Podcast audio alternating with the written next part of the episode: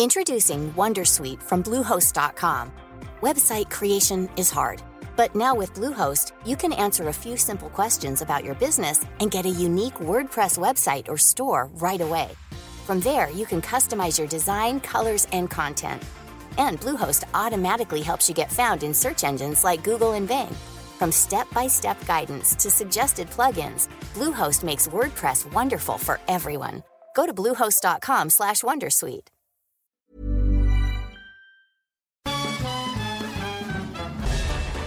Farándula 021 es un podcast de cultura pop, donde analizaremos sin piedad series, películas, programas, música, moda, tendencias, libros, redes sociales y hasta figurosas e inventadas. Cada jueves un nuevo episodio, con Horacio Villalobos, Pilar Bolívar, Mauricio Valle, Maniwis, La Supermana, Alejandro Broff, Jeremy Cruz y Mario Lafontaine. Farándula 021, un podcast con periodistas, psiquiatras y vestidas. Te lo cuento. Dosis diaria de noticias. Hola, soy Pau Mendieta y aquí te va tu dosis diaria de noticias. Te lo cuenta, te lo cuento. Se puso malito. Después de dar positivo a coronavirus, Donald Trump tuvo que ser hospitalizado.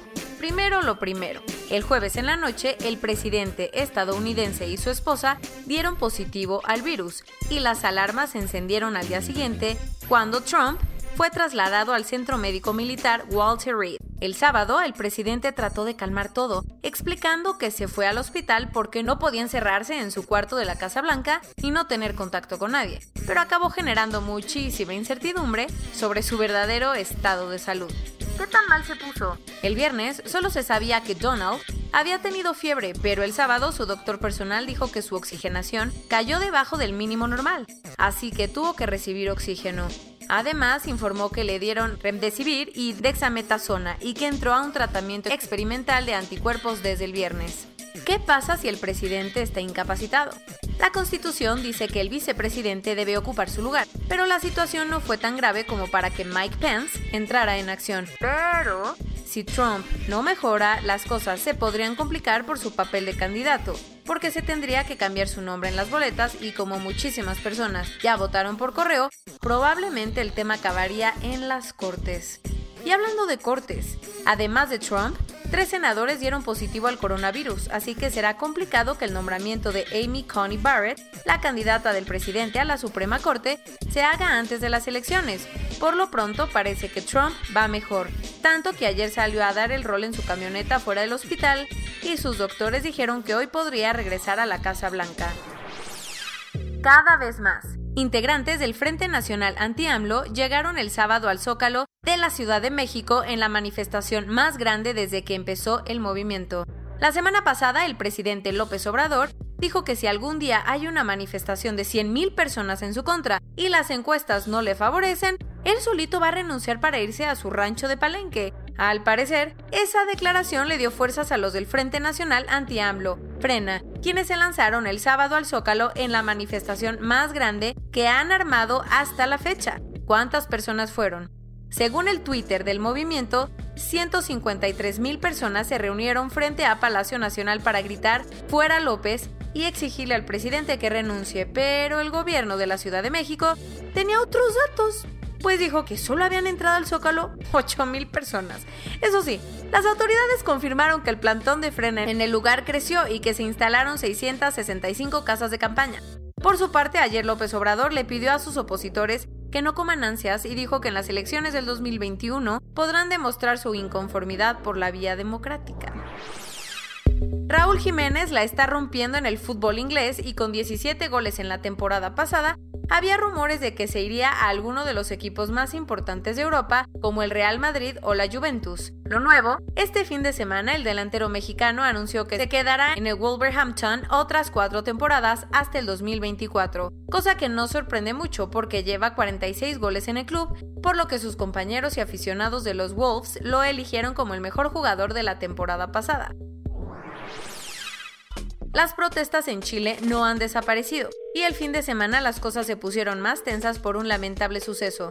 ¿Qué pasó? Un manifestante de 16 años se lastimó después de caer 6 metros desde un puente hasta el río Mapocho, y todo indica que un oficial de los carabineros fue el responsable. De momento la fiscalía ya lo detuvo por presunto delito de homicidio frustrado y la gente está enojadísima con los carabineros al punto de exigir la renuncia de su director. El Papa Francisco publicó una nueva encíclica llamada Hermanos Todos, Fratelli Tutti, en la que se fue con todo contra el neoliberalismo y el populismo.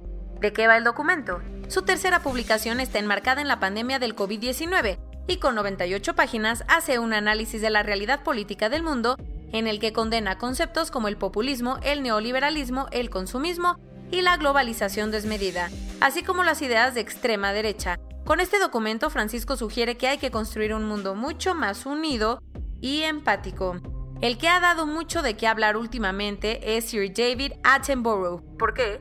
Además de que ayer estrenó su documental A Life on Our Planet, el 24 de septiembre se unió a Instagram y en tan solo 4 horas y 44 minutos llegó al millón de seguidores, rompiendo el récord de personalidades como Jennifer Aniston y el Papa Francisco. Además, el fin de semana salió un video en el que el icónico presentador de naturaleza de la BBC le confesó a los hijos de los duques de Cambridge que su animal favorito es el chango.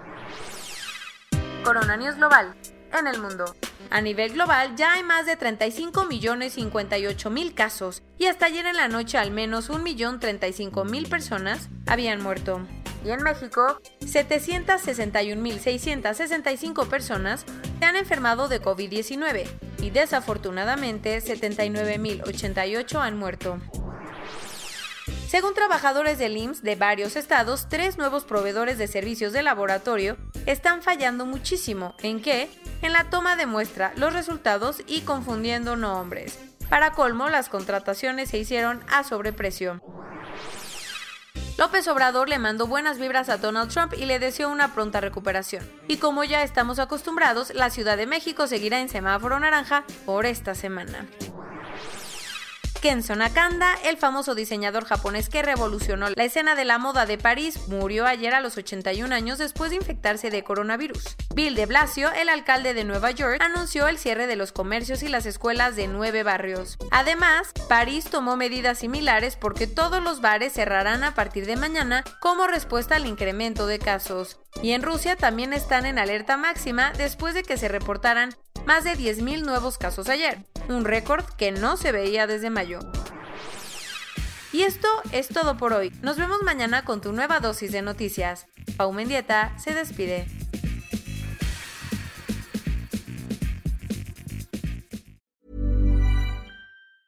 Tired of ads barging into your favorite news podcasts? Good news. Ad-free listening is available on Amazon Music. For all the music plus top podcasts included with your Prime membership. Stay up to date on everything newsworthy by downloading the Amazon Music app for free or go to amazon.com slash news ad free. That's amazon.com slash news ad free to catch up on the latest episodes without the ads.